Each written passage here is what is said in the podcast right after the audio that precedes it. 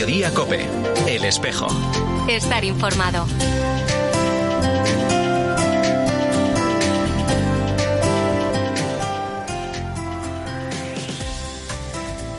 El espejo de la Iglesia Diocesana. Dirige y presenta Álvaro Ruiz.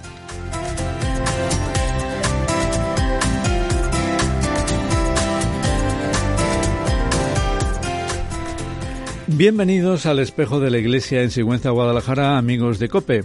Hoy, 28 de octubre, se hace memoria de dos apóstoles del Maestro, San Simón y San Judas, que suelen quedar en un discreto apartado. Como no resulta tarea ardua ni difícil, invitamos a los oyentes a que indaguen algo sobre la vida de estos dos apóstoles.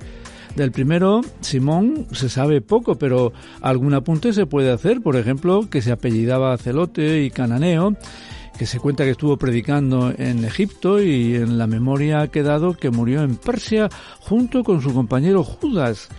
Y de este Judas Tadeo se sabe más. Era uno de los Cleofás, como Santiago, hijos ambos de, de María, la de Cleofás. Su fama más notoria es en el acervo popular es considerarle patrono de los imposibles, razón que explica el dirigir tantas y tantas oraciones a este santo. Otros datos y pesquisas se las dejamos a los queridos oyentes.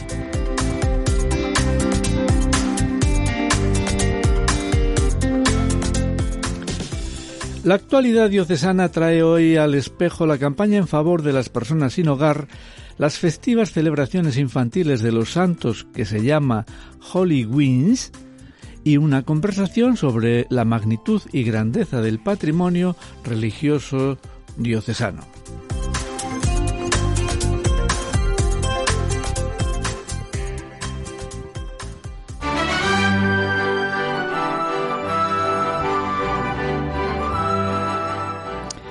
Y esta es la música de hoy.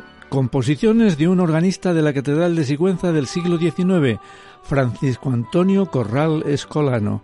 Se encuentran en una joya bibliográfica recién publicada cuyo autor intelectual es el investigador y músico Pachi García Garmilla.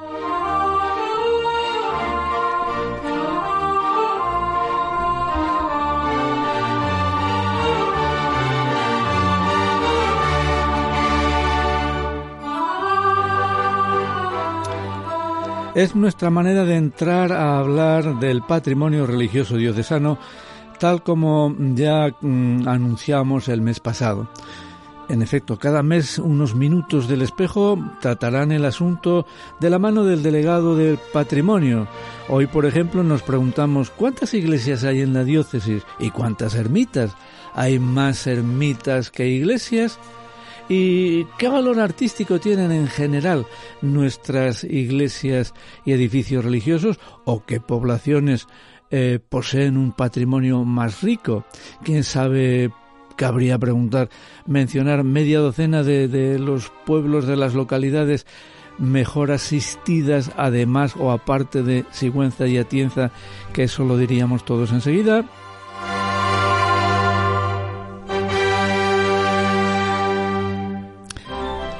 Miguel Ángel Ortega, buenos días.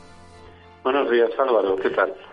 Pues muy bien, gracias a Dios. Esperemos que tú también estés en excelentes condiciones de salud anímica y corporal y que nos des muchas buenas noticias en esta conversación. Muy bien.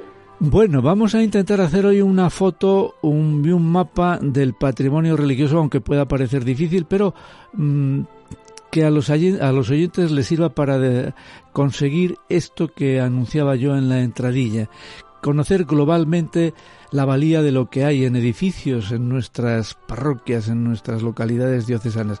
Pregunta primera y directa. ¿Es rico en cantidad el patrimonio eclesiástico diocesano? ¿En templos y ermitas sobre todo? Es riquísimo. De hecho, normalmente cuando tenemos las reuniones de delegados del patrimonio diocesanos en la provincia eclesiástica de Toledo a la que pertenecemos y que lo conforman las diócesis respectivas de las cinco provincias que conforman nuestra región de Castilla-La Mancha, pues ciertamente Guadalajara y Cuenca son las que tienen bastante más edificios religiosos, pero casi el doble o el triple, por ejemplo, que Ciudad Real o Albacete. Sí, sí, sí. Y si, si pudiésemos concretar aproximadamente en algunas cantidades para que los oyentes se hagan una idea, por ejemplo, de templos parroquiales y de ermitas sin mayores complicaciones. Muy bien, pues mira, te voy a dar un dato que es ya muy, muy esclarecedor. Y es que Guadalajara, junto con Soria y con Burgos, son las tres provincias que más municipios tienen en toda España. Claro. Eso quiere decir que cada municipio de nuestra provincia tiene una iglesia. Y a su vez, cada municipio podemos decir que tiene una ermita y media, si no dos, ¿eh? Sí, sí, como, como media. Así pues, eh, iglesias están censadas como 470. 470 iglesias en la provincia, en la diócesis de Sigüenza, Guadalajara, y entre 550 y 600 ermitas. Sí, sí, sí, que ya son, efectivamente, como tú dices. Pues eh, son demasiadas, sí, efectivamente. y luego dejamos aparte que no vamos a hablar de ello porque el tiempo es muy limitado otros edificios mm, de usos religiosos, eh, aunque no sean directamente litúrgicos. sí, eso lo dejamos aparte. Pregunta inmediata. ¿Y estas, eh, eh, estas 900.000 edificios, templos, sobre todo los templos, tienen un valor histórico y artístico grande, mediano? Por supuesto. El valor artístico nos lo da la historia. En la provincia de Guadalajara es una provincia muy rica en historia, porque nuestra provincia, dentro de nuestra región de Castilla-La Mancha, en nuestra provincia abarcamos desde el periodo románico hasta nuestros días. Con lo cual, pues tenemos estilo románico, estilo gótico, estilo renacentista, barroco, neoclásico. Teniendo en cuenta que dentro de nuestra región, pues somos la provincia que más románico tenemos.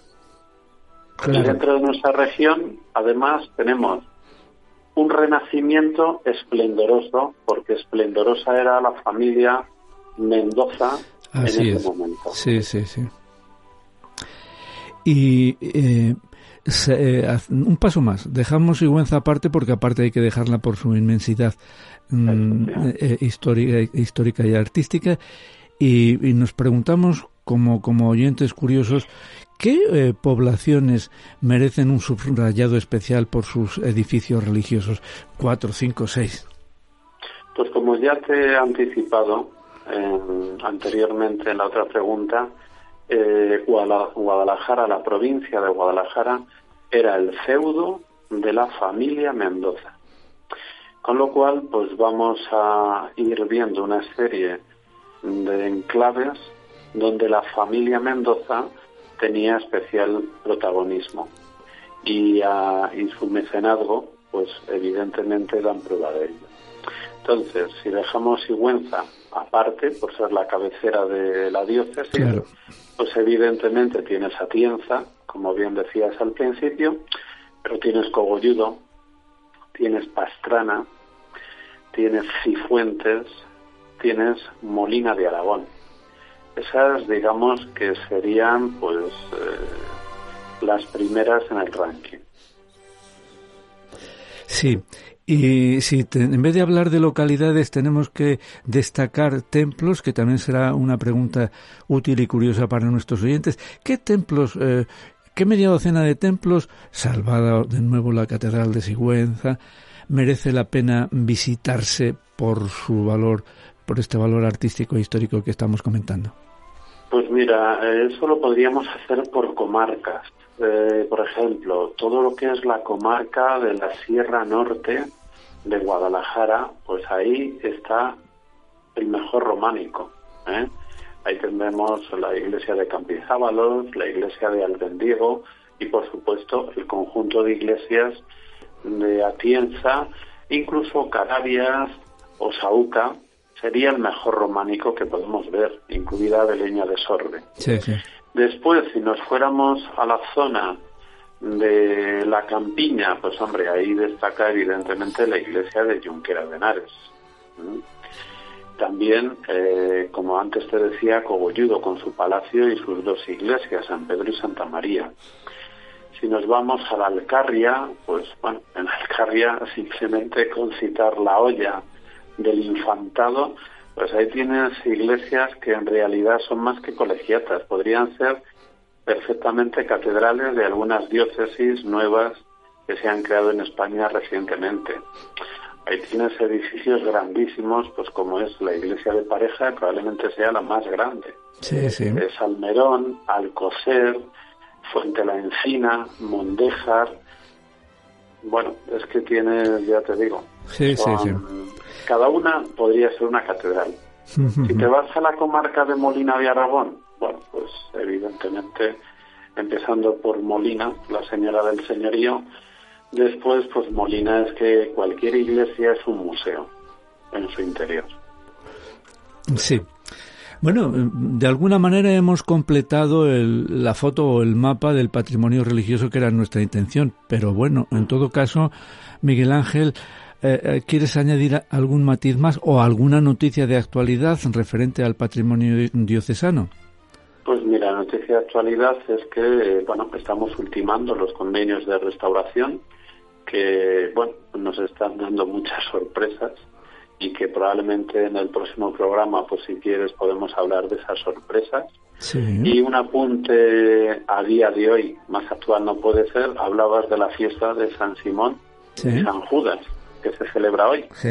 Pues si todavía hay alguna persona que no haya visitado la exposición a Témpora, que ahora mismo está en la catedral, este puente próximo, pueden encontrar a los, a los apóstoles San Simón y San Judas restaurados para esta ocasión en esta exposición.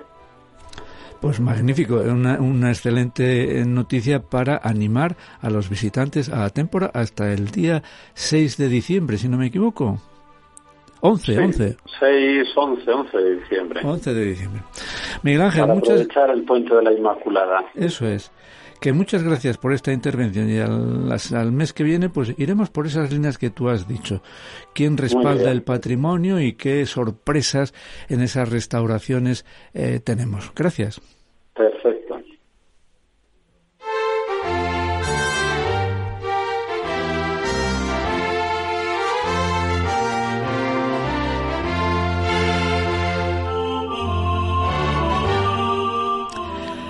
Segundo tema, campaña de personas sin hogar, campaña que tiene su día central pasado mañana domingo, pero que está funcionando desde durante toda la semana, como ya los oyentes de COPE pueden conocer por la entrevista hecha el lunes, me parece que fue por nuestra compañera Mercedes Castellano, a María Aguilera, la directora de la Casa Betania, del albergue residencial Betania. Hoy nosotros hablamos con Lourdes López, la delegada diocesana de Cáritas.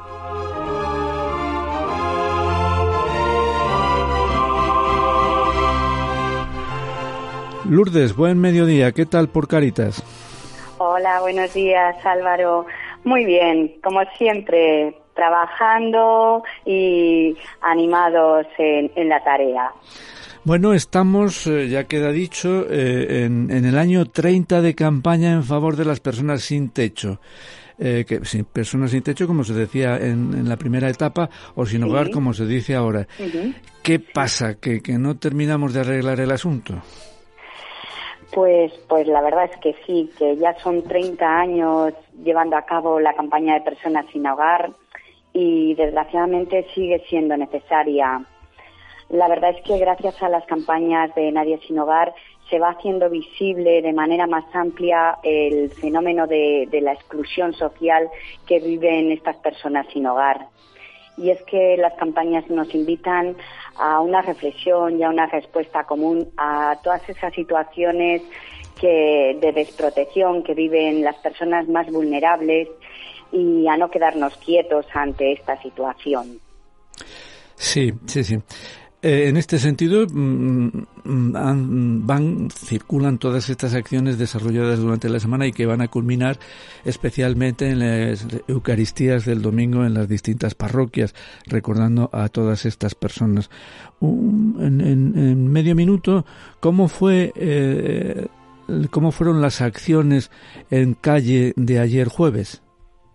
Pues la verdad es que estamos contentos. El flash mood que realizamos en la Plaza de Santo Domingo a las 12 de la mañana, además de intervenir distintos jóvenes de, centros escolares de Guadalajara, eh, todas las personas de Caritas Diocesana, voluntarios e incluso personas de la calle que pasaban por allí y preguntaban y se quedaban con nosotros fue un acto de presencia, de sensibilización, de mostrar a la sociedad que eh, la situación de personas sin hogar es dura, es dramática, pero que hay solución.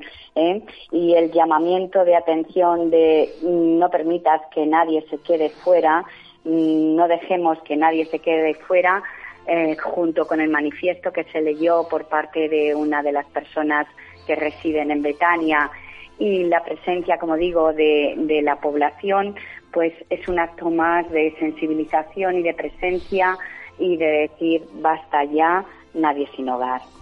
Bueno, acabas de mencionar Betania y a través de Betania es por donde vienen o van o vienen y van las acciones más importantes de atención a las personas sin hogar que desempeña en Cáritas en la diócesis. ¿Puedes dar mm, algunos datos de, de personas atendidas, de personas residentes, de personas que han pasado por el albergue residencial Betania?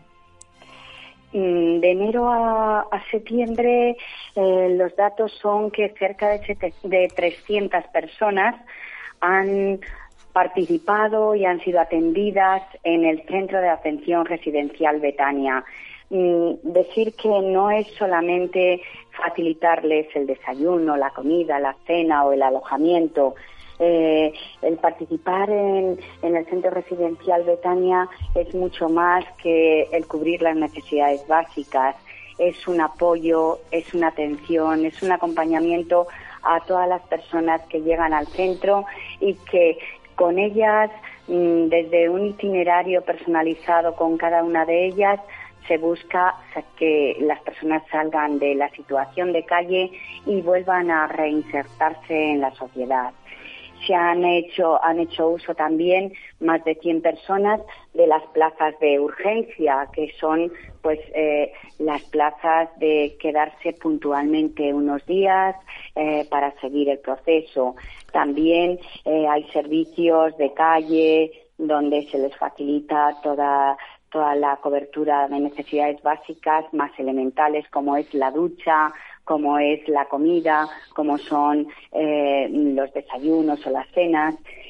Y también recordar que está abierto las 24 horas del día para acoger, para informar, para asesorar y que toda persona que necesite una acogida Betania está abierto para ellos.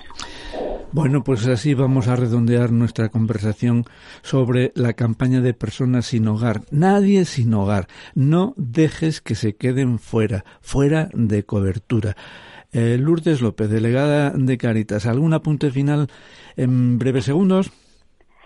Eh, bueno, pues comentar mm, como apunte que ahora en el inicio de curso pues seguimos seguimos potenciando y, recordando pues las, los proyectos con más incidencia en este momento en la vida de Cáritas, como es Moda Re, con la recogida de ropa en los contenedores, con la tienda Moda Re en calle Padre Tabernero número Sin alargarnos, eh, Lourdes, sin alargarnos, cítalos si quieres y ya está. Vale. Y, los cursos principalmente de empleo, donde conseguimos que personas eh, a través de, la formación y del empleo se puedan impulsar y obtener un, trabajo como es eh, operaciones básicas de cocina. No, no, no tenemos tiempo, Lourdes. Etcétera. Eh, ¿Algún plan de trabajo más? Bueno, pues el trabajo habitual que llevamos en Cáritas desde los distintos arciprestazgos, desde las distintas realidades de las Cáritas parroquiales, unido a nuestro sínodo diocesano, eh, trabajando desde esa realidad de sinodalidad. Bueno, pues muchas gracias, delegada de Cáritas, por estar en el espejo y acercarnos a la realidad de las personas sin hogar principalmente. Gracias. Gracias a vosotros. Feliz fin de semana.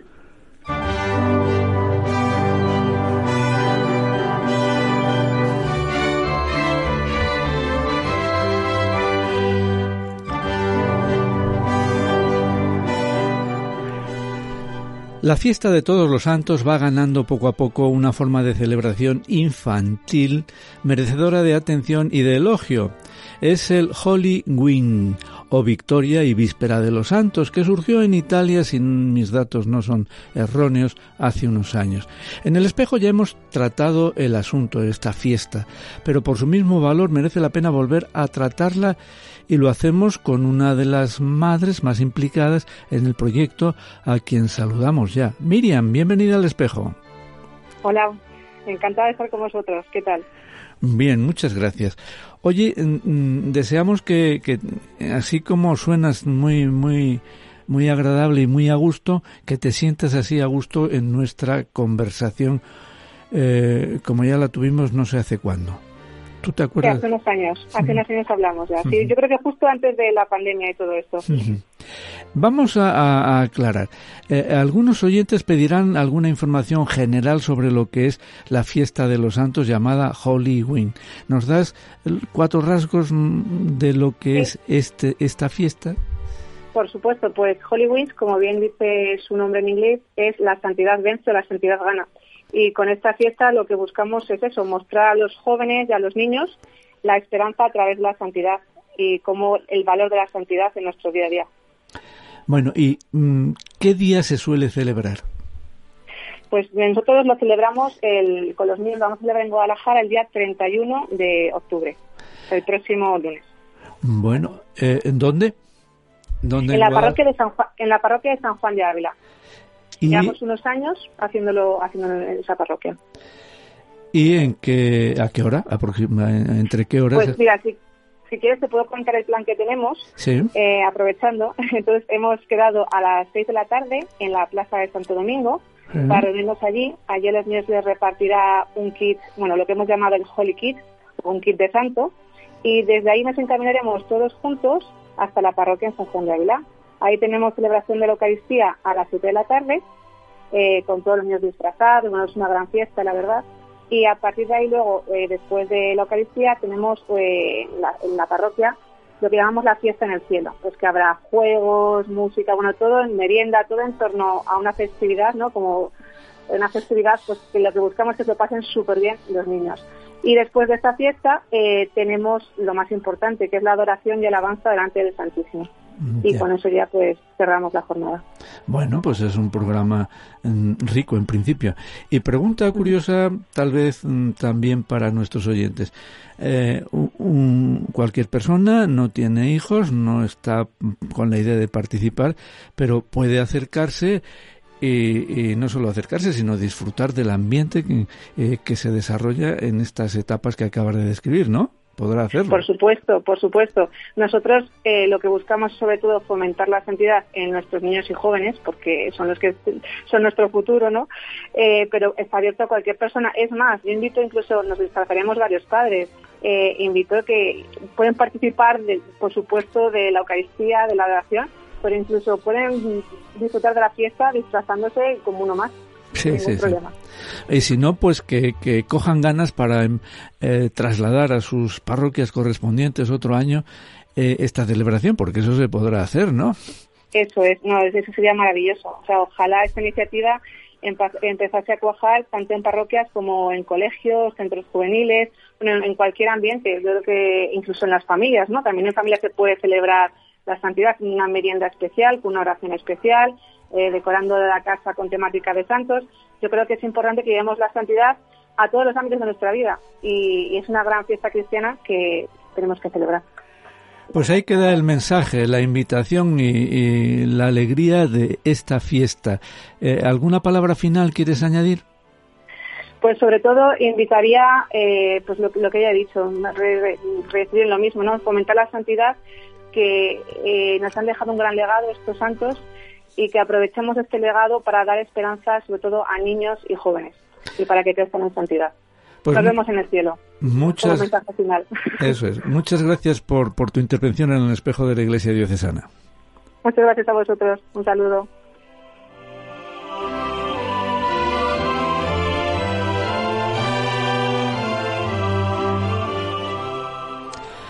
y poco más de un minuto para eh, encadenar una serie de enunciados de noticias. Culmina la, campaña Nadie sin Hogar, ya queda dicho, este domingo ha habido nombramientos por parte de, del obispo, de siete sacerdotes y el diácono, el único diácono que tenemos en la diócesis. Destaca de entre ellos el nuevo delegado de Pastoral Juvenil. Eh, eh, ah, se adelanta en el ECO, por ejemplo, la fiesta de tres próximos santos con nexos diocesanos, San Carlos Borromeo y las escalabrinianas, la Beata María Raffles y las Anas, y los mártires de España del siglo XX, una docena especialmente diocesanos. Y recordamos los cumpleaños de los dos obispos, el que hemos tenido ya de don Atilano y el que se celebra el domingo de don José Sánchez.